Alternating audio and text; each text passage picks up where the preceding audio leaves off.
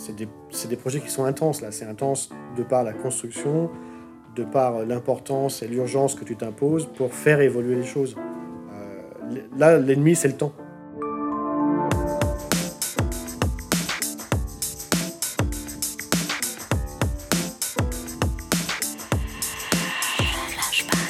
Bonjour à toutes et à tous et bienvenue dans Flashback, une série de podcasts produite par l'agence Intuiti. Je suis Quentin Franck, directeur marketing de l'agence, et je suis avec Jean-Michel Ognillon, responsable du pôle social media. Dans chaque épisode de Flashback, nous remontons le temps avec un ou une dirigeante passionnée. Aujourd'hui, nous sommes avec Franck Chenet, directeur de la transformation digitale et de l'offre de services du groupe Antalis. Franck était la personne parfaite pour réaliser un premier épisode dans l'univers B2B. Il a fait toute sa carrière aux États-Unis pendant 13 ans, puis en France depuis 2008, d'abord pour Fiducial, puis maintenant pour Antalis. Son parcours résume assez bien l'évolution de la place du digital dans les entreprises depuis une vingtaine d'années. Et d'ailleurs, il y a fort à parier que ses envies pour le futur d'Antalis définissent l'avenir du B2B au sens large. Flashback avec Franck Chenet, c'est parti Flashback. Flashback. On est parti. Franck, merci de nous recevoir aujourd'hui. Avec plaisir. Petite question traditionnelle pour commencer. Est-ce que tu te rappelles ton arrivée chez Antalis il y a deux ans? Il y a deux ans, un peu plus de deux ans et presque deux ans et trois quarts. Je suis arrivé en septembre 2016 et je me rappelle très bien, c'était le 5 septembre 2016. Je me rappelle parce que c'était à la fois une journée de découverte pour moi et c'était une journée de curiosité pour euh, les équipes puisque euh, on était dans le schéma d'une création de poste et donc on a euh, un contexte où tout d'un coup le digital prenait réalité. Et l'intitulé de ton poste c'était le même à l'époque Non, c'est pas le même à l'époque, puisque depuis, on a rajouté euh, tout le périmètre de l'offre de service. Donc, moi, je suis arrivé sur un poste de directeur du développement e-business, qui a évolué en directeur de la transformation digitale et de l'offre de service pour le groupe. Et euh, je m'en rappelle, euh, notamment parce que de manière classique, tu, tu fais le tour des équipes et, et tu te présentes. Et je me, rappelle de Frédéric, l'une de nos euh, chefs de produit, qui m'avait regardé euh, et qui m'a dit C'est donc toi qui vas nous digitaliser. Et là, ça m'avait interpellé parce que ben, ça m'a mis les, le pied dans, les, pieds dans le plat en termes de euh, la culture dans laquelle on arrivait, le degré de maturité digitale du groupe, et puis le côté un peu humoristique par rapport au poste et le lien avec les métiers existants. Le fait que ton, ton intitulé de poste ait changé, tes missions aient changé, qu'est-ce que ça, qu'est-ce que ça témoigne? Bah, En fait, c'était une, euh, une évolution, euh, j'ai envie de dire, naturelle, puisque euh, rapidement, on s'est aperçu que sous le couvert de l'e-business, on avait un champ beaucoup plus large de la transformation digitale en dehors du sales et du marketing.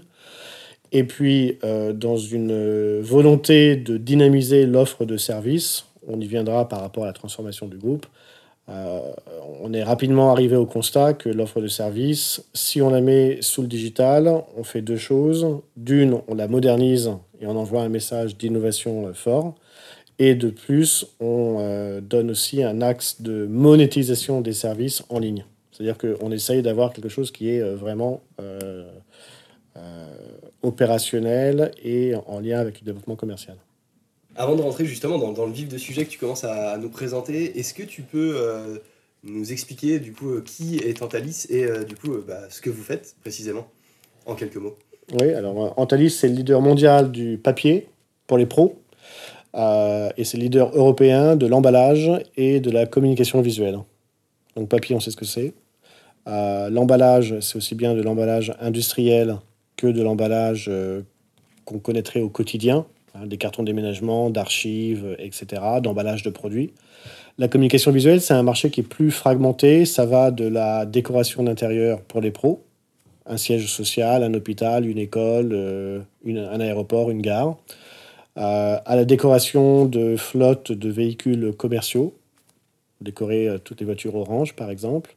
C'est également sur le lieu de vente décorer les bornes euh, à la sortie euh, des grands centres commerciaux, c'est euh, couvrir d'une bâche un monument historique en travaux, etc. Donc la communication visuelle professionnelle, on pense souvent les luminaires, etc., mais ce n'est pas du tout notre marché. Ça reste un marché à base de fibres textiles, de papier et d'adhésifs.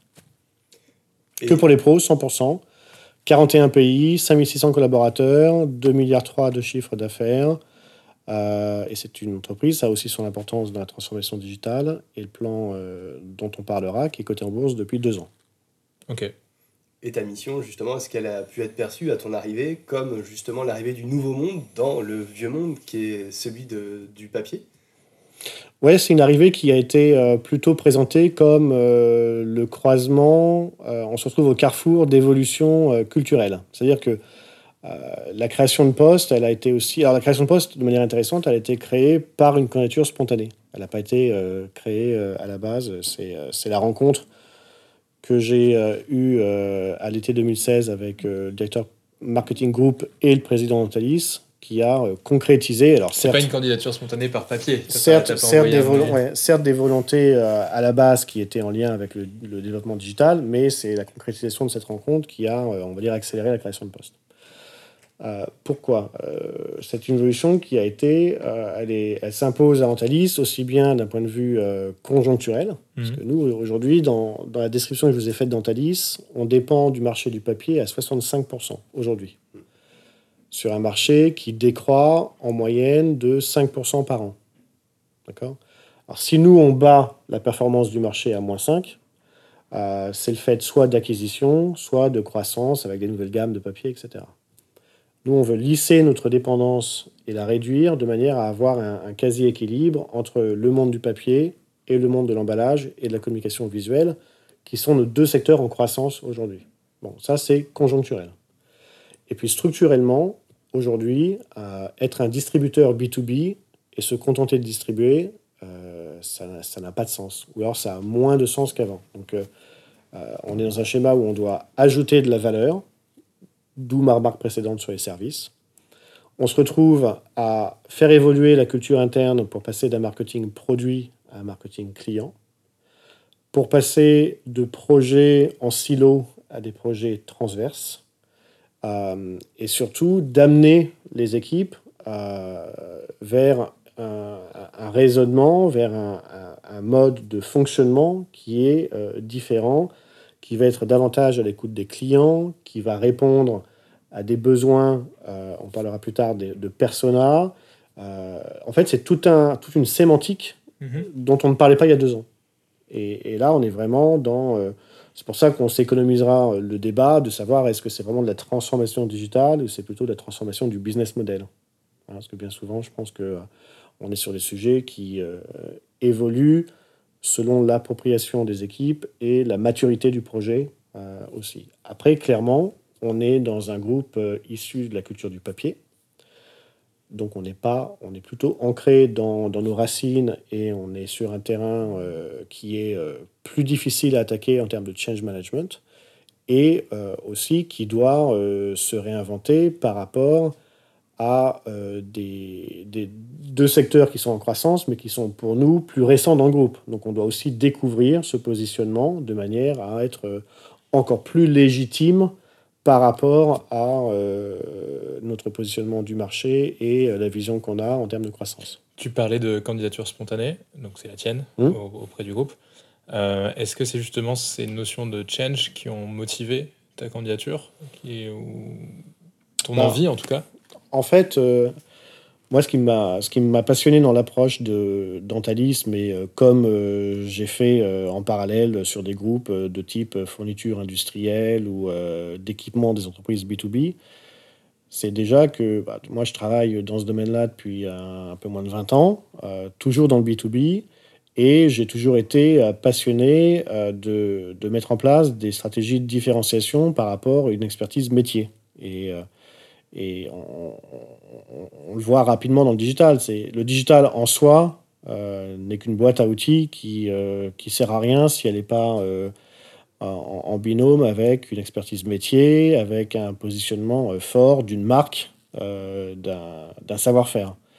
Et je pense que la, la, rencontre, elle était, elle était pas tant, voilà, j'arrive. C'était plus la, une combinaison de, du bon moment, d'une réflexion qui était, euh, euh, qui était arrivée à maturité par rapport à un besoin de, de changer. Du côté du groupe. De changer, de, d'évoluer, certainement à l'époque d'anticiper l'entrée en bourse qui impose ben, des résultats différents, une vision beaucoup plus forte, une pression plus forte également.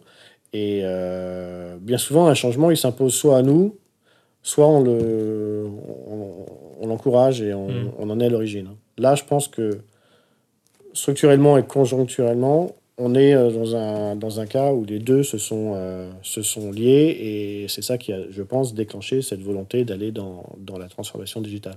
Là, tu es arrivé, euh, donc es arrivé sur une création de poste. Oui, Si je ne si je me trompe pas, tu étais également dans ta précédente fonction sur une création de poste. oui, tout à fait. Qu'est-ce qui, euh, qu'est-ce qui fait que tu es un serial créateur de poste? Je suis un serial créateur de Ouais. poste. Ouais, c'est ça. En fait, je suis un, un intrapreneur dans des, dans groupes. C'est ça. Non, en fait, euh, on en revient toujours à, à cette idée de. euh, soit tu crées l'opportunité parce que tu sais que dans ton euh, parcours et dans ta connaissance d'un marché, ben, c'est une question de timing.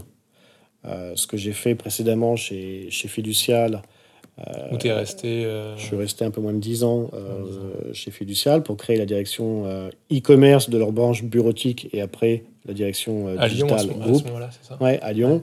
Ce qui était intéressant à l'époque, là encore, c'était que sur la partie des fournitures de bureaux, euh, Fiducial à l'époque était euh, troisième acteur en France, euh, derrière Office Dépôt et l'IRECO. Et soit, euh, quand tu es troisième, tu es soit un gros petit ou un petit gros. Donc tu te retrouves sandwiché entre euh, les leaders du marché et les régionaux de l'étape. Donc tu dois t'imposer à, te diversifier, à te différencier. Et là, c'était un exemple du- d'une entreprise qui devait absolument renouveler leur positionnement par rapport à la force de vente euh, locale, puisqu'ils ne faisaient absolument rien euh, en termes de vente à distance, avec un catalogue avec des prix, un catalogue en ligne, etc. Donc c'est ça que j'ai principalement développé. Après, côté groupe, on a inventé des nouveaux services, la banque fiduciaire, etc. Et, pour répondre à ta question euh, de base, c'est euh, encore une fois, c'est pas tant, euh, c'est apporter une réponse de différenciation, mais c'est aussi accompagner le, changement. Aujourd'hui, chez Antalis, encore plus euh, fort de l'expérience sur notre site pilote qu'est la France, avec le lancement d'une nouvelle plateforme en, novembre dernier, on s'aperçoit que maintenant que c'est lancé et que la partie technique et l'outil est en place, on a au moins un ratio de 50% qui est euh, strictement consacré au change, au process, à l'accompagnement, à l'onboarding des équipes, parce que ben, on change une nouvelle plateforme, mais le product manager il reste le même, euh, les télévendeurs ils restent les mêmes, et je pense que euh, le challenge principal, c'est de s'assurer qu'on va pérenniser et leverager les outils par justement l'accompagnement des équipes, etc. Qui, ces projets-là sont source de crainte, hein, de crainte de réduire les équipes, de ne pas savoir faire, parce que, encore une fois, quand, quand Frédéric, le premier jour, me dit tu vas me digitaliser avec un, un air un peu pâle, Mhm. euh, je crois qu'elle était à l'époque très sérieuse. C'est-à-dire que euh, quelqu'un qui a euh, 15 ans d'expérience, qui est dans son marché reconnu comme une grande professionnelle, avait peur de ne pas pouvoir prendre le virage. Et euh, je pense que, encore plus, il y a deux ans et demi, parce que euh, je pense que, on- je regardais d'ailleurs euh, certains articles, etc. à l'époque, il y avait tellement de buzz autour de la transformation digitale, de la digitalisation, et c'est d'ailleurs marrant parce que en deux ans et demi, je Le- pense que le vocabulaire s'est vachement euh, Oui, le, ouais. assagi et, et on en a moins peur. Tout comme quand on lançait les premiers sites fin des années 90, dans toutes les boîtes, le mot d'ordre c'était si on lance un site e-commerce, c'est pour virer les commerciaux de terrain. Mhm. Et on a montré que euh, au fil du temps, le canal e-commerce est un canal supplémentaire et complémentaire à l'activité et au contraire est source d'apporteurs d'affaires pour basculer potentiellement des comptes euh, qui sont rentrés petits par l'e-commerce et qui sont devenus grands par un accompagnement et une expertise terrain locale. Mais ça, il faut du temps pour le comprendre. Puis après, il faut, il faut créer un écosystème qui va euh, crédibiliser le discours du management. Parce que moi, si je dis ça à nos équipes, ils vont dire, ouais, ça c'est un discours, école de commerce, euh, management, euh, Très com- théorique. comité de direction. En revanche, quand le commercial terrain du packaging ou de la communication visuelle commence à apprendre euh, des nouvelles informations sur un client qu'il croit connaître parce qu'il le visite depuis 5 ans, par contre, il a tout d'un coup un retour d'information sur ce que le même client a téléchargé en ligne, qu'il a été à un événement, qu'il a sollicité tel ou tel devis. Là, on commence à rentrer dans une dynamique qui est beaucoup plus forte entre l'humain terrain et euh, le, la puissance de. Du coup, est-ce qu'on peut dire que c'est une des preuves par exemple dans ces cas-là? Bah, c'est ça que tu vas chercher? Ouais, c'est une, une, preuve par exemple, mais c'est aussi euh, compter les premiers euh, petits succès pour montrer que le web, encore une fois, reste un canal qui est complémentaire et supplémentaire à l'activité du client. concrètement, tu les as mis en place dans tes dernières expériences des méthodes ou des façons de montrer concrètement ces petites victoires dont tu parles? Oui, alors en fait, ce qu'on fait, nous, on s'attache beaucoup à, associer dès le début euh, quand on se rencontre dans, dans, dans, nos salles de réunion, là, on n'est pas euh, en train de, de, mettre que les managers euh, dans la salle. En général, on a toujours un ou deux représentants du terrain, que ce soit des process commerciaux, de la télévente, d'un chef de vente local, d'un expert produit, pour justement crédibiliser dès le début la démarche et bah, développer le, le, sens de l'appropriation dès la genèse du projet. Parce que sinon, bah, tu, reçois, tu, reçois, le mémo ou tu prends euh, le train en marche euh, après la troisième gare et euh, bah, tu as, l'impression d'être participant du projet, mhm. mais tu n'es pas forcément partie prenante en termes de, de, gérer ton, ton devenir sur, sur, côté pro sur ton intervention. Ce qui est important dans ces cas-là, c'est non seulement d'associer à la définition du projet, mais au fil de l'eau, d'en défendre les fondamentaux. Et puis comme à un moment en entreprise, tu arrives quand même à définir des KPI, etc., euh, c'est aussi bien définir avec eux les KPI que eux vont devoir euh, respecter en se donnant euh, des objectifs que le management valide. Mais in fine, c'est eux qui vont être opérationnels et qui vont s'assurer de, de l'atteinte des objectifs. Donc ça fait partie du change management. on a appris par la douleur au sens que historiquement, on n'était pas particulièrement. C'était pas une question de ne pas être bon ou mauvais. Je crois qu'on faisait juste abstraction de, de, cette étape de change parce que dans le passé, euh, on était dans euh, une croyance que euh, bah, ça, va dans ça, va dans le sens du vent, mm. etc. Je vais te faire un, un, parallèle. il y a trois ans, quand on faisait des, des campagnes marketing, le social media, on n'en parlait pas parce que on n'avait pas d'expérience. Quelle idée de faire un live à un salon professionnel mhm. ou de faire un podcast ou enfin bon, c'était euh, c'était pas dans l'ADN du groupe quoi. Enfin, mhm. on n'en parlait jamais. On l'a fait une fois, deux fois, trois fois. Ça a pris six mois pour que désormais euh, on, ne se pose même plus la question. On, commence même peut-être par ça maintenant. Euh, le point par rapport à ta question, c'est justement de s'assurer que dès, dès maintenant, quand on lance un projet qu'on va définir structurant, parce que ça touche euh, au chiffre d'affaires, parce que ça touche au fonctionnement des équipes, etc. On, prend le temps d'avoir un module change et on associe. Euh, avant, lorsque une réunion marketing commerciale ne concernait que ce périmètre-là, maintenant, autour de la table, tu as euh, un chargé de formation e-learning ou quelqu'un qui va s'assurer du change. On a, on a un directeur des, process commerciaux dans le groupe euh, qui est un peu le garant de, euh, de s'assurer que euh, bah, lorsqu'on va porter le message et la stratégie, on ne la remet pas en cause. Par contre, on définit en amont les prérequis pour, bah, pour s'assurer d'une délivrabilité et du message et du résultat attendu le plus proche possible. Ok, c'est j'avais lu quelque part que euh, ton livre préféré était Leading Changes de John Cotter. Alors préféré, je sais pas, c'était du moins à l'époque hein, ce que je devais lire quand j'avais répondu, je crois que c'était au Hub Institute. Euh, qui, est, qui, est, un livre intéressant et qui, met qui donne un cadre à ce que tu es en train de dire sur les huit étapes à suivre mmh. pour, euh, pour avancer sur ce change. Bah, en fait, si tu veux, alors moi j'avais j'avais commencé ma carrière en Amérique du Nord, donc j'avais, j'ai fait 13 ans en Amérique du Nord et j'ai commencé quand j'étais à 24 ans. Donc mon premier job pro. Tu as fait tes études et tu es parti là-bas En fait, mon, mon, premier job euh, vraiment euh, significatif euh, dans ma carrière, c'était, c'était là-bas. Et ça m'a donné.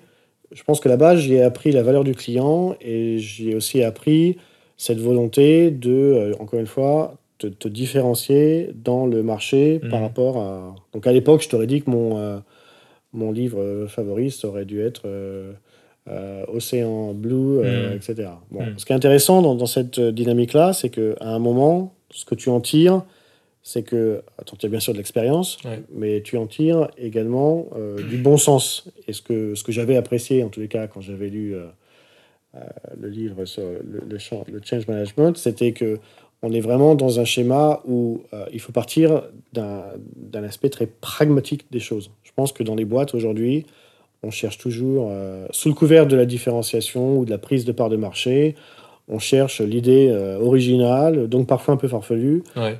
et on oublie le, le bon sens. Et, et d'ailleurs, notre, notre président nous rappelle souvent que le client, il est comme nous et il veut quelque chose de pragmatique, facile à comprendre, facile à Mhm. acheter, euh, facile à payer.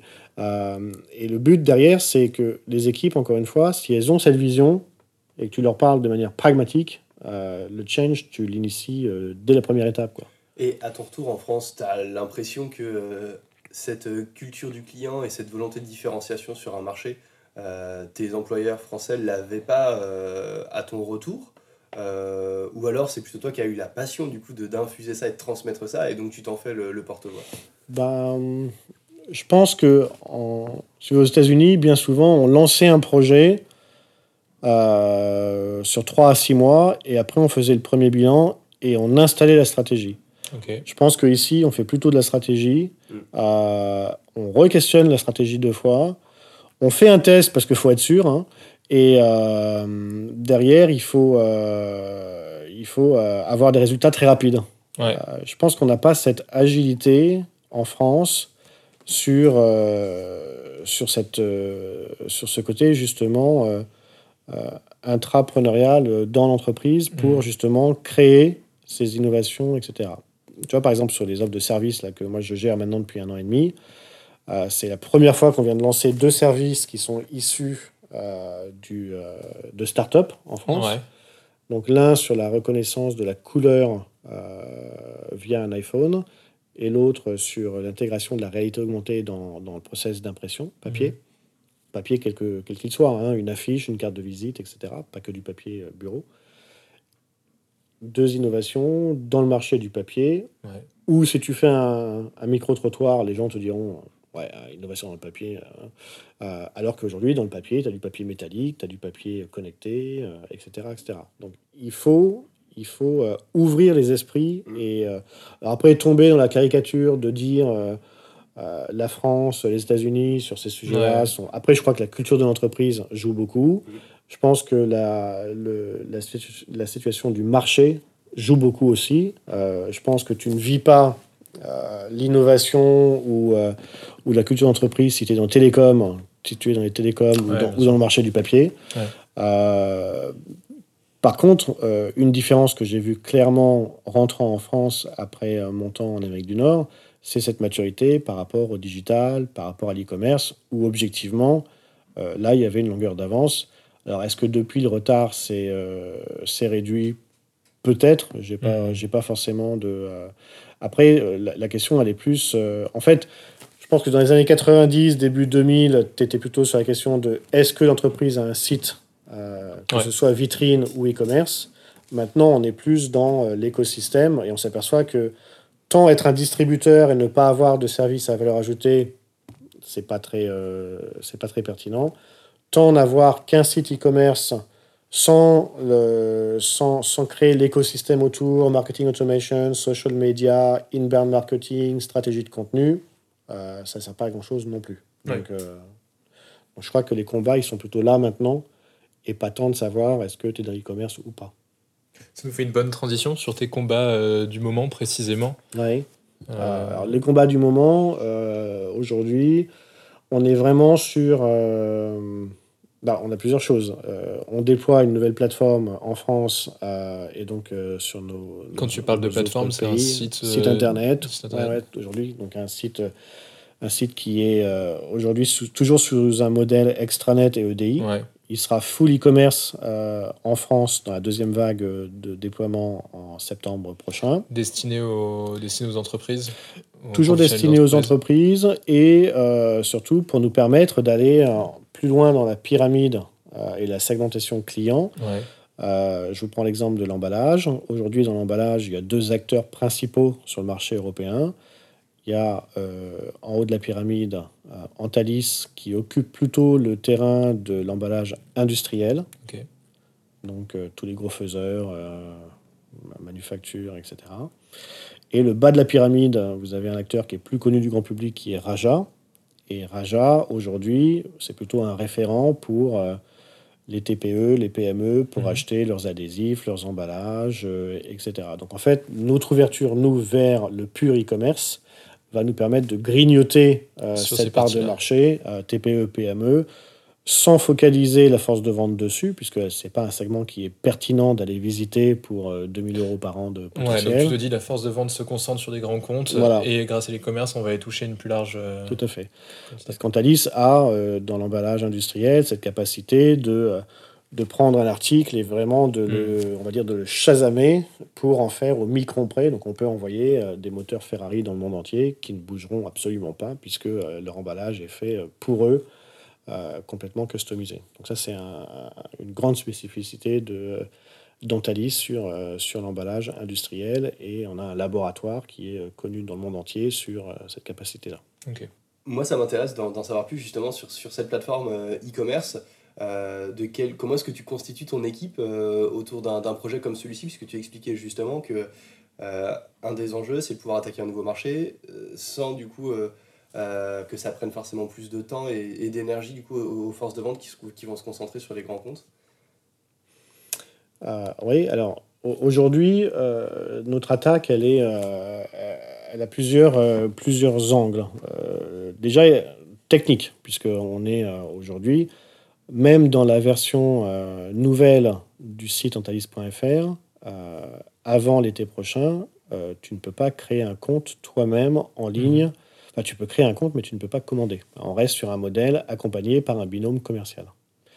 Euh, deuxième sujet, on est sur euh, de la génération de contenu, puisqu'on a un site qui a deux têtes. Il a une tête inspirationnelle et une tête e-shop.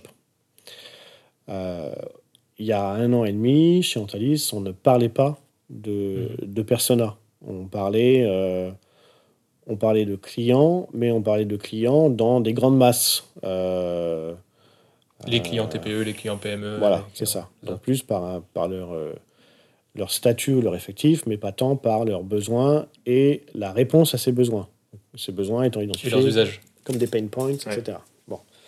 Euh, après, on a monté toute une, euh, toute une boîte à outils autour de l'inbound marketing, parce que là encore, dans le passé, une communication chez nous, c'était principalement une communication écrite, ou alors textuel dans le site internet, un article, etc. Donc on a intégré un social wall dans notre site. On parle maintenant systématiquement de création graphique et, audiovisuelle. Euh, donc là encore, les réflexes changent. C'est quand, on a une campagne ou qu'on va interviewer un expert d'un marché, on est plus dans euh, une démarche qui va être euh, ciblée par rapport au persona, par rapport à ses besoins et aussi par rapport à, son écosystème. Euh, on parle de marketing d'influence, on commence à regarder euh, tout ce qui est euh, animation par rapport au comportemental. Mhm. Donc le client maintenant, on le scanne en fait sous trois, sous trois angles de la data. La data transactionnelle qui va être liée simplement à son historique avec nous, les commandes, etc. Euh, la data euh, déclarative. Quand tu t'inscris sur antalis.fr, aujourd'hui, tu déclares ton persona et tu peux déclarer des centres d'intérêt. Donc, tu as un formulaire avec quelques, quelques questions fermées. Donc, par exemple, on sait que tu es euh, décorateur d'intérieur et que tu es spécialiste du monde de l'hôtellerie. Déjà, rien que ça, avant même que tu n'aies commandé quelque chose chez Antalis, pour nous, c'est une information très précieuse. Parce que immédiatement, je peux te donner un livre blanc sur euh, la décoration d'intérieur B2B, euh, sur les tendances de couleur 2020, etc. Et le troisième, euh, le troisième niveau de data, c'est toute la partie comportementale, puisqu'on travaille avec des outils qui sont assez robustes de chez Oracle, qu'on met, qu'on applique en transverse dans le groupe. Donc tout ce qui est marketing automation, c'est Eloqua sur la partie B2B d'Oracle. Mhm. Et ça nous permet justement de faire le lien avec le CRM, le social Ouais, media, quand tu parles de comportemental, c'est le comportemental sur la consultation de tel, de de, tel de ton blanc, comportement en ligne, Ouais. mais également d'où tu viens dans, euh, dans ton cycle de client. Et vous avez fait de. Parce que pour comportemental, nous, on- enfin, en tout cas, j'avais en tête, moi, plutôt la partie étude du comportement utilisateur de ses usages par de l'étude qualitative. Est-ce que c'est des choses que vous avez pu faire aussi pour la définition des personas, peut-être? Oui, alors, la difficulté du persona, c'est que c'est un peu un truc fourre-tout où tu peux, Ouais. euh, tu peux mettre. euh, Donc, nous, aujourd'hui, on est vraiment sur ce que j'appellerais le niveau 1 d'appropriation du persona. Donc, déjà, on a identifié le bon persona et on a défini un peu le, le portrait robot. Euh, donc, on sait globalement que si tu es décorateur d'intérieur et que tu viens chez Antalis, on, peut anticiper euh, ton premier contact, quels vont être tes centres d'intérêt par rapport à une nouvelle gamme euh, ou l'une de nos gammes phares de la communication visuelle, et euh, à partir de là, quel, type de prescription on peut, on peut t'apporter? Après, le problème de... Vous, avez- vous avez travaillé, les, je sais pas, par exemple, les moments de la journée du, de, de ce persona-là, ses habitudes, ses habitudes. Alors, c'est pas tant la journée, parce que dans le B2B, si tu veux, c'est pas aussi réactif. Ouais. Euh, je pense que c'est plus des centres d'intérêt et des Ouais. champs d'intervention. Ok, c'est Euh, c'est bien souvent inconnu du grand public, mais euh, tu as réellement des champions euh, de la décoration d'intérieur, euh, des Mhm. hôpitaux euh, qui sont spécialisés. euh, Aujourd'hui, tu as euh, des gens qui se spécialisent sur l'animation et les codes d'animation euh, émotionnels, etc. Par exemple, pour décorer les étages euh, enfants malades dans les hôpitaux. Ouais. C'est pas juste mettre de la couleur, si tu veux. Tu as, tout un. Encore plus maintenant, avec. euh, tu peux introduire de la réalité augmentée, ce qui fait que tu as non seulement visuellement une décoration, mais euh, tu donnes une tablette à un enfant.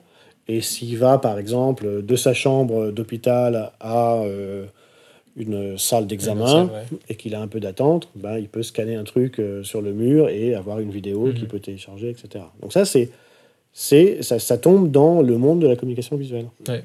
Donc on, on est... Et là, tu euh, pars de l'usage ouais. très précis, très pratique. Tout à fait. Donc si tu veux, le problème du persona, c'est que tu vas avoir un champ des possibles qui est énorme. Donc notre vision, donc c'est de commencer tel que je l'ai expliqué, mais au bout, c'est la notion de communauté, Mhm. et c'est cette euh, capacité pour Antalis aussi de mettre en relation euh, les professionnels, parce que garde, garde à l'esprit que nous sommes distributeurs, donc je ne te donne que la matière première. Ce que tu vois au mur, je ne t'ai donné que le rouleau adhésif pour euh, en faire un, un papier peint ou alors un- du papier magnétique que tu auras mis au mur. Ouais. Mais il te faut le client final qui a passé la commande de décoration et l'intermédiaire qui va euh, réaliser euh, l'impression du support. Euh, Antalis c'est tout à fait légitime à terme pour mettre en relation ces personnes. Si je donne un autre exemple, quand tu reçois pour un mariage ou un événement de la République quelque chose qui est imprimé avec un contenu en or, Mm.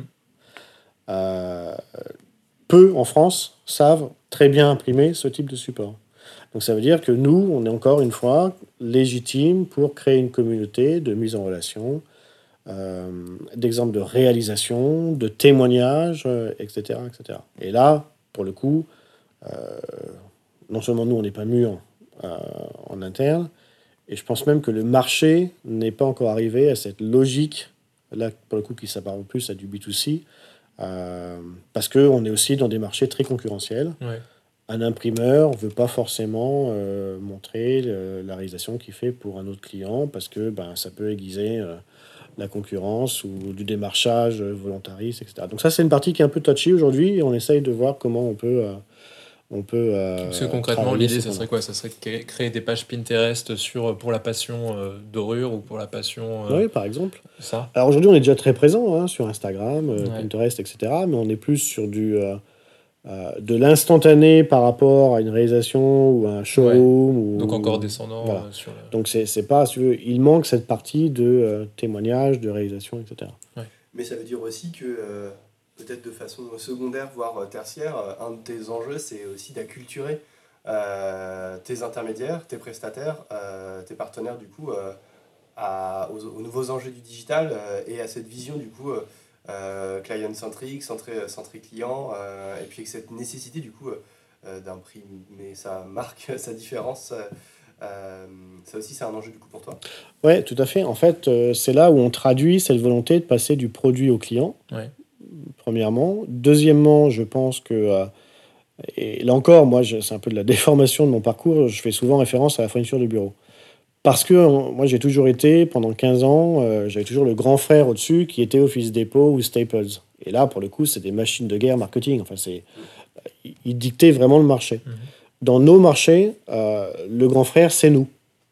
Et on est aussi dans un marché, à l'inverse de la fourniture de bureau, qui est globalement, aujourd'hui, peu challengé d'un point de vue développement digital. Euh, quand tu prends... C'est à toi de donner le... C'est ça. Donc nous, on a cette opportunité non seulement, et je dis ça humblement, hein, de, de, position, de, je pense qu'il y a même une attente de, de nos clients euh, pour, euh, pour savoir quelles vont être les prochaines tendances et les, différentes manières d'animer leurs leurs clients. Eux-mêmes, dans une dynamique de gestion de leurs clients finaux, n'ont pas même forcément les mêmes, les mêmes ressources, les mêmes compétences pour développer... Mhm une plateforme e-commerce ou un site inspirationnel qui soit euh, aussi varié que, euh, que ce qu'on peut faire nous euh, en termes de... Par votre force, oui. Oui, d'apporteurs de contenu, de leadership.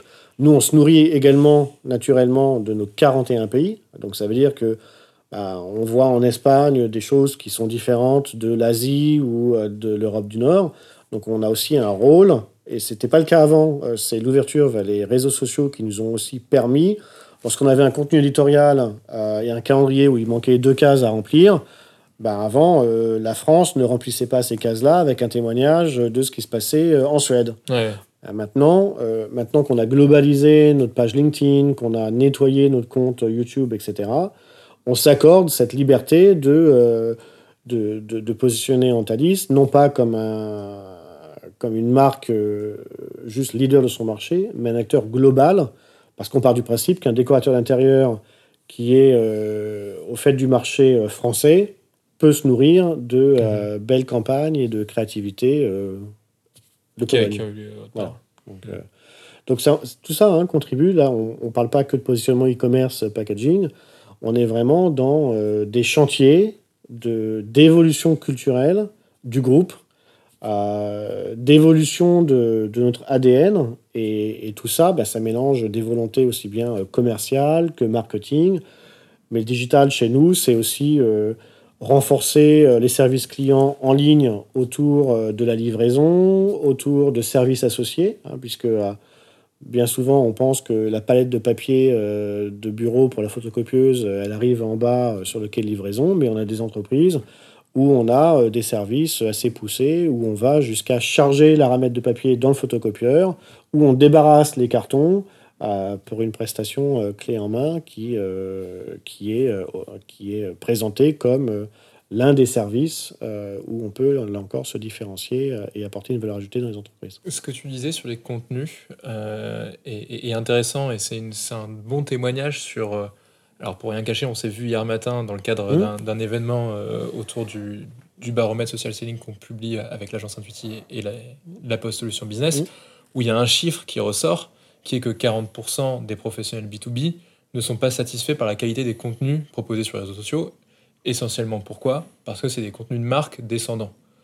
Quand tu parles de ton exemple sur la, Suède, par exemple, et, l'expert qui est en Suède, qui vient faire ce type de prestation, Aujourd'hui, c'est aussi une façon pour toi de dire on va faire ce petit changement dans la communication de marque de moins en moins et on vient intégrer de la communication plus personnelle, de tel expert, de telle personne, etc. Est-ce que tu as cette vision-là de dire on y va doucement là on, commence à habituer les gens, les gens à ne plus communiquer pareil en B2B Alors, euh, tu as plusieurs points dans, ta question. Euh, en termes de déploiement, oui, on y va lentement, ça c'est sûr.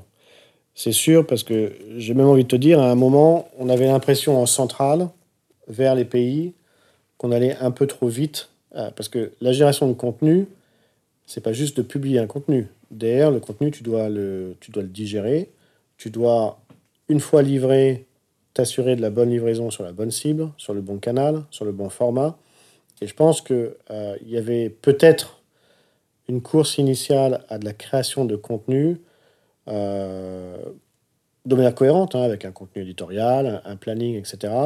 Mais je pense qu'il y compris dans la génération de contenu, tu dois te prendre, euh, tu dois prendre la température de la maturité euh, du pays en termes de, de besoins du contenu par rapport à leur organisation commerciale, par rapport à leur gestion de des différents segments de clientèle. Et nous, dans tout ce que je vous ai expliqué jusqu'à maintenant, il ne faut pas oublier qu'on est le siège. Donc le siège doit effectivement jouer ce rôle de guide, de pilote, de génération de contenu ou de best practice centrale. En revanche, bah, il y a évidemment un facteur local euh, qui est euh, différent, qui est nécessaire pour l'appropriation et, euh, une prise en compte de, des particularités locales, parce que, y compris au niveau de notre offre, hein, on a parfois euh, quand 100% de l'offre est décidée en centrale, on a parfois 80% qui est choisi dans un pays et, 90% dans l'autre. Donc tout ça, on a quand même cette obligation de gérer le, le, timing de la gestion du contenu. Après, ton autre point, c'était de dire comment on peut... enfin, le contenu, c'est aussi une donnée à géométrie variable. C'est-à-dire que... déjà, le, le, niveau zéro, c'est que avant euh, la nouvelle plateforme, quand, que tu sois décorateur d'intérieur ou acheteur d'emballage, tu recevais le même mail d'accueil dans ta liste. Pas de personnalisation. Bon.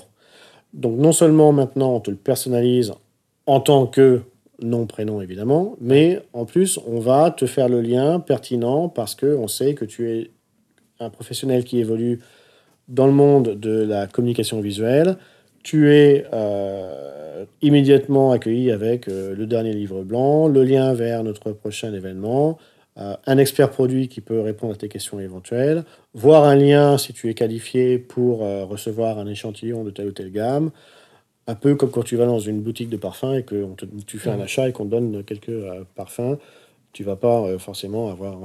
bon, est-ce que tu recevras des échantillons hommes, femmes, etc. Donc tout ça pour dire que le contenu, c'est, euh, tu me demandais tout à l'heure les, les, challenges du moment. Le fil conducteur qui restera un challenge permanent, c'est la notion de change management. Et, ça, euh, je crois qu'une fois que tu es lancé, ça ne s'arrête jamais. Mhm. De deux, euh, c'est tout le contenu, parce que pour moi, le contenu, une fois que tu as l'écosystème en place, marketing automation, site internet, social media, etc., sans le contenu et sans une stratégie dirigé vers tes personas, bah, tu fais, c'est du vent. Donc en fait, ton risque, c'est de repartir dans ce que tu avais il y a 5 ans, où tu vas faire de, la masse. Euh, de manière différente, mais tu refais au final la même chose. Et c'est pour ça qu'aujourd'hui, par exemple, on s'aperçoit que euh, tout ce qu'on faisait bon an, mal an avant sur une stratégie d'emailing, par exemple, n'est pas très performant. Parce hmm. que euh, à l'époque, on n'avait pas lancé toute cette étude, encore une fois, de persona, de contenu contextualisé. Et donc, de fait, on était dans. Tu, lances trop tes équipes à la pêche. Euh, voilà. Et l'autre réalité, c'est que nous, on n'a pas, euh, on n'a pas des équipes larges, encore moins au siège, puisque le, but, c'est de, de, se focaliser sur le, pays. marketing communication ou pour l'ensemble Ouais, pour le marketing, pour le digital. Hein. Moi, digital, moi, j'ai une équipe de trois personnes, donc on travaille plutôt en mode projet transverse. Euh, alors après, quand on a un projet, on est plusieurs, hein.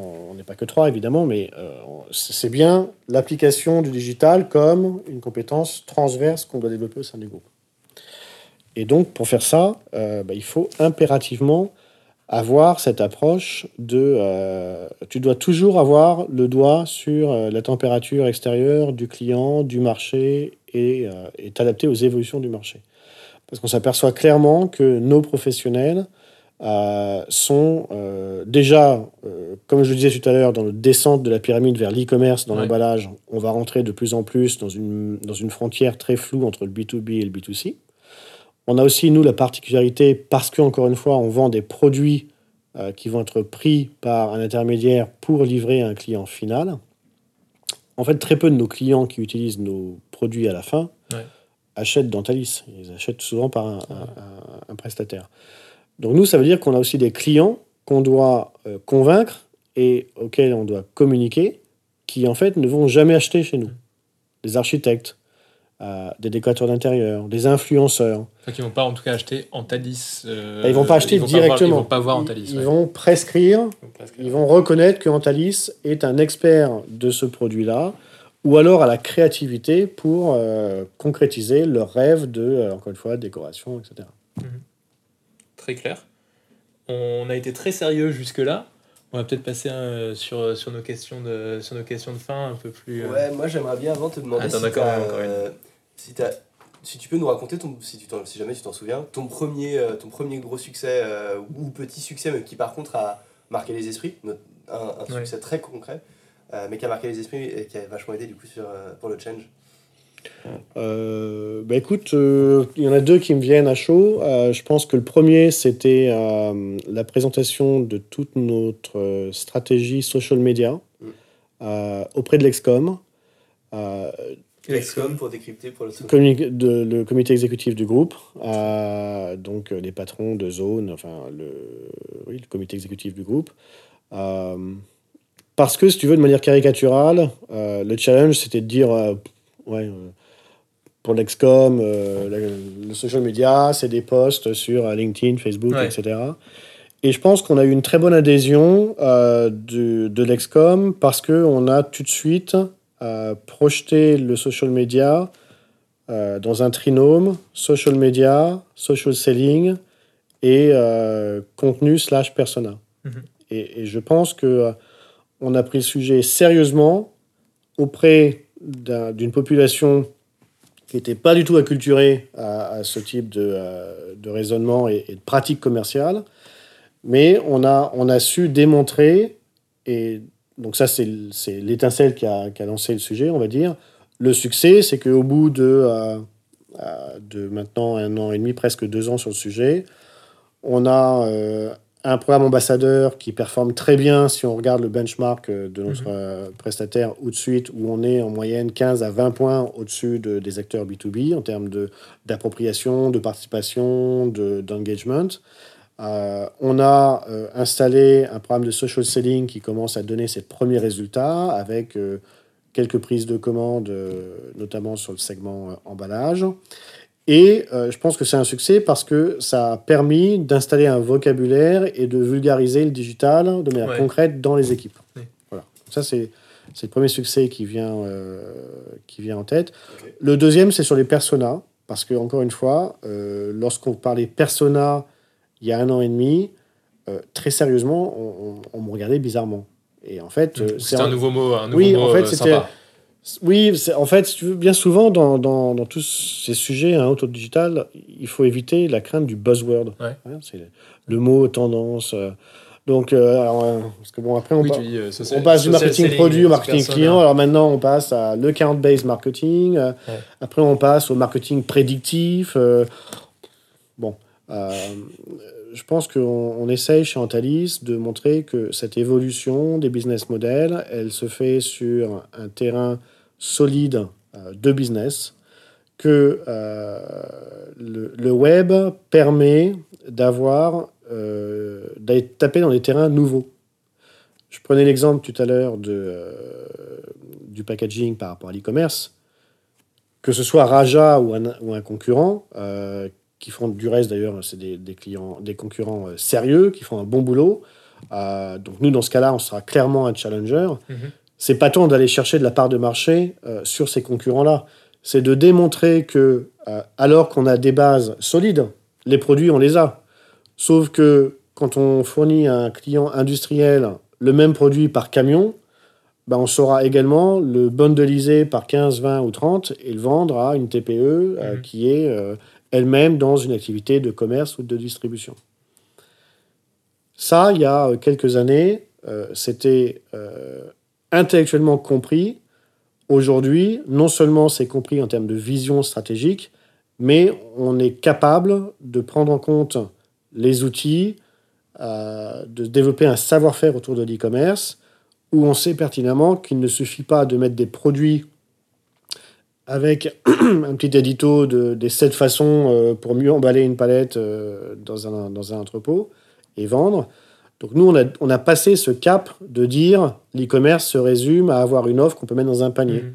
C'est vraiment d'apporter par l'e-commerce une réponse à une cible de clients sans refaire euh, ce qu'on a corrigé sur les dernières années, à savoir que il est, il est évidemment pas dans notre objectif d'avoir ces clients TPE euh, gérés par un commercial terrain qui eux-mêmes sont occupés sur des, grands comptes ou des moyens comptes, qui portent une expertise métier euh, et produit sur lesquels on doit capitaliser et eux-mêmes ont plus de plaisir à développer un portefeuille dans ce cadre-là que de visiter des petits clients, et encore une fois, c'est petits par leur taille et leur potentiel, sur lequel les opportunités de cross-selling, de vente, etc., restent très limitées. Donc, euh, on, a vraiment, par le, biais du e-commerce, remis le curseur commercial au bon endroit, avec cette capacité à terme de développer des offres nouvelles en ligne uniquement. On a lancé, ça reste euh, embryonnaire aujourd'hui en termes de, de, volume, une marketplace sous un modèle plus de dropshipping euh, qui, se qui positionne Antalis comme le premier acteur marketplace sur le marché des arts graphiques. Donc tout ça, il y a du potentiel. Et je pense que notre intelligence collective, ça va être de leverager le canal web au mieux, de manière à en profiter sur tous les volets, l'inspirationnel par le contenu, l'e-commerce par l'optimisation de la relation commerciale. Et puis, on en a peu parlé jusqu'à maintenant, mais pour nous, le digital, c'est aussi faciliter la relation euh, service-client. On n'est clairement pas dans un schéma où les réseaux sociaux jouent un rôle dans, euh, dans la relation client. Euh, on a très très peu de clients qui passent par Facebook ou LinkedIn pour nous faire remonter un problème de, de commande. Mais en revanche, on s'attache à avoir des services en ligne où le client soit le plus possible en self-service et en autonomie. D'une, parce qu'on a des clients qui sont, de par leur taille et leurs caractéristiques, souvent à travailler tôt le matin ou tard le soir, agence de com, imprimeur, etc. Donc on n'est pas toujours présent. Et de deux, là encore, on veut que la qualité de service qui fait notre réputation euh, par rapport à notre leadership du marché par nos services clients, par nos assistantes commerciales, soit, euh, encore une fois, valorisé à parler euh, de la marque, d'un événement, etc. Et ne pas avoir le téléphone qui sonne juste pour avoir la copie d'un bon de livraison émargé que tu peux trouver en ligne dans ton espace client. Tu parlais de, de clients qui ont tendance à travailler tôt le matin, tard le soir. Ça fait une super transition pour, nos, dernières questions.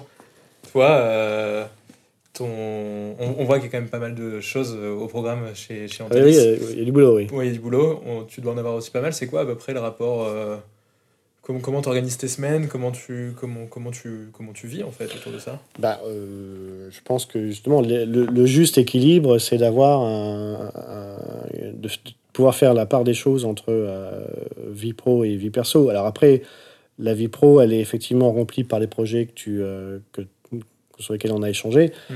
On a aussi, encore une fois, euh, le rôle de, siège. Donc, euh, dans, dans, notre job, le mien, mais également euh, la plupart des, des intervenants, quel que soit leur, leur métier et, champ d'expertise, on est au service des pays. Donc, mm. le but, c'est aussi d'accompagner les pays de manière à ce que on travaille dans le développement d'une boîte à outils de best practice, de réassurance.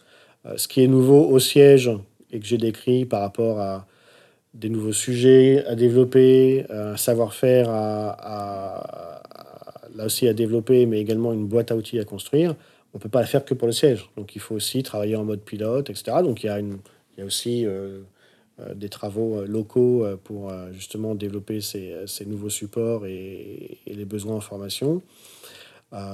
puis après, ben, la vraie vie, elle est en dehors de, de ton travail. Donc, c'est aussi les priorités que tu te donnes par rapport à tout ce qui est euh, l'environnement. Alors après, tu peux toujours transposer. Moi, j'ai des enfants qui sont, euh, qui sont maintenant des jeunes adultes. C'est intéressant de voir, que là, tous les sujets dont on parle, c'est aussi euh, le monde actuel qui mmh. change, qui évolue. Donc, moi, j'ai des enfants qui font des études supérieures et qui bientôt feront des choix de, carrière. Et ben, on, on, voit bien, notamment dans le marketing, les choix qui se dessinent. Et c'est intéressant de voir comment tu peux nourrir ton expérience professionnelle et, euh, en parler avec euh, ta famille, euh, tes amis. Donc en, soi, c'est un, peu un laboratoire de vie qui est intéressant pour faire un croisement lorsqu'on est dans ce type de, de, milieu et de, de croisement, enfin d'évolution, parce que là on est sur des sujets qui sont très innovants. Tu nous dis l'important c'est de scinder vie pro et vie perso, mais en réalité. Non, tu le fais dans ton temps. Enfin, tu vois, dans, ton temps, c'est pas. Non, non, je pense que honnêtement, tu arrives à déconnecter. je crois qu'il faut savoir il faut savoir euh, faire la part des choses entre. Mm. Euh, euh, c'est des, des, projets qui sont intenses, là. C'est intense de par la construction, de par l'importance et l'urgence que tu t'imposes pour faire évoluer les choses. là, l'ennemi, c'est le temps. non pas parce que, encore une fois, le marché du papier, même s'il décroît, il va bien. C'est-à-dire que le papier ne va pas disparaître demain. Il y a plein d'idées fausses sur le papier. Euh, ce qui est plus important pour, euh, pour nous, en tout cas, et puis pour moi, dans le développement et la gestion de tous ces projets, c'est d'avoir un juste équilibre entre la conception des projets, parce qu'on parle quand même là mhm. de beaucoup de choses qui sont nouvelles, et par contre avoir une imposition, s'imposer du résultat. C'est-à-dire que les vrais succès, faut que tu ne peux pas dire à l'Excom, je vais vous présenter euh, la stratégie social media, social selling, etc. Et on se revoit dans 10 ans. on n'a pas ce luxe de temps. Donc il faut aussi aller vite. Et honnêtement, c'est ça qui fait la part des choses entre le pro, le perso, puis après, euh, tu, euh, tu arrives à, à faire, euh, ouais, à équilibrer ton temps. Très bien. Deux dernières questions. C'est c'est quoi ton petit plaisir quotidien chez Antalis? Mon petit plaisir quotidien chez Antalis. Oui, ou, ou, en général. en général. donc les plaisirs avouables. alors pro, bah, c'est le point qu'on a fait précédemment, à savoir c'est de rencontrer un collaborateur qui était soit dans un projet récent ou qui, euh, qui bénéficie des évolutions euh, digitales qu'on a mises en place, que ce soit un outil ou des pratiques, et qui te parle du digital différemment d'il y a deux ans. Donc, euh, quelqu'un qui va te dire, bah, non seulement j'ai compris parce qu'on l'a mis en place, mais si on a effectivement mis ça en place, on peut aussi aller plus loin. Et donc, euh, donc tes, équipes deviennent un peu des ambassadeurs euh, de, de, de, ces images. Alors après, le facteur temps, il est, il est, il est intéressant parce que quand tu es en off comme ça, tu peux parler avec euh, ton boss et que tu dis, ouais, bah, ça, ça avance pas si vite que ça. Et, et, j'ai notre DRH qui, une fois, m'a dit, tu sais, quand tu regardes, ok, si tu regardes en avant, effectivement, tu as peut-être un, un, flou sur l'avancée de certains projets. Mais si, en revanche, si tu te poses et que tu regardes plutôt dans le rétroviseur, mmh tu t'aperçois quand même que euh, en, un an ou en deux ans et demi, on a quand même euh, changé les lignes sur certains sujets et que le curseur, même s'il n'est pas bougé euh, jusqu'au point où on devrait être, on a légitimement avancé. On a, il suffit de regarder notre ancienne et notre nouvelle plateforme internet, vraiment fait évoluer les choses. je pense qu'on est sur la bonne lancée. Après, il faut, en fait, euh, ce petit plaisir d'avoir euh, ce type de, feedback des équipes, ça te renforce aussi non seulement que tu es sur le, bon chemin, mais qu'il faut c'est un encouragement à ne rien lâcher sur, encore une fois, l'accompagnement. Parce qu'accompagner et faire du change, c'est pas de dire, il y a un process nouveau, voilà comment ça marche, applique-le. C'est aussi ouvrir les yeux, les oreilles et faire comprendre à un professionnel, quel qu'il soit, que ce soit un logisticien ou un, chef de produit, que son job va changer. Et, et, nous tous, on entend à la radio que, euh, je crois que le dernier chiffre, c'était 40% euh, des jobs dans 5 ans n'existent pas encore. Bon, euh, moi, pour l'avoir vu sur les 20 dernières années, effectivement, quand j'avais lancé notre premier site aux US fin des années 90, on parlait pas autant autour de de social media, euh, on ne parlait pas de euh, content manager, même si on faisait du contenu, mhm. mais c'est des postes qui n'avaient pas la légitimité d'être un plein temps dans un contexte euh, de, course à la part de marché en ligne qui était beaucoup moins, beaucoup moins primordial qu'aujourd'hui. Donc je pense qu'il faut, faut être aussi clairvoyant sur ces différents éléments de la stratégie. Et aujourd'hui, une partie de la stratégie, bah, elle n'est pas écrite parce qu'elle changera de fait par notre marché, par les acteurs et par des besoins de nos clients.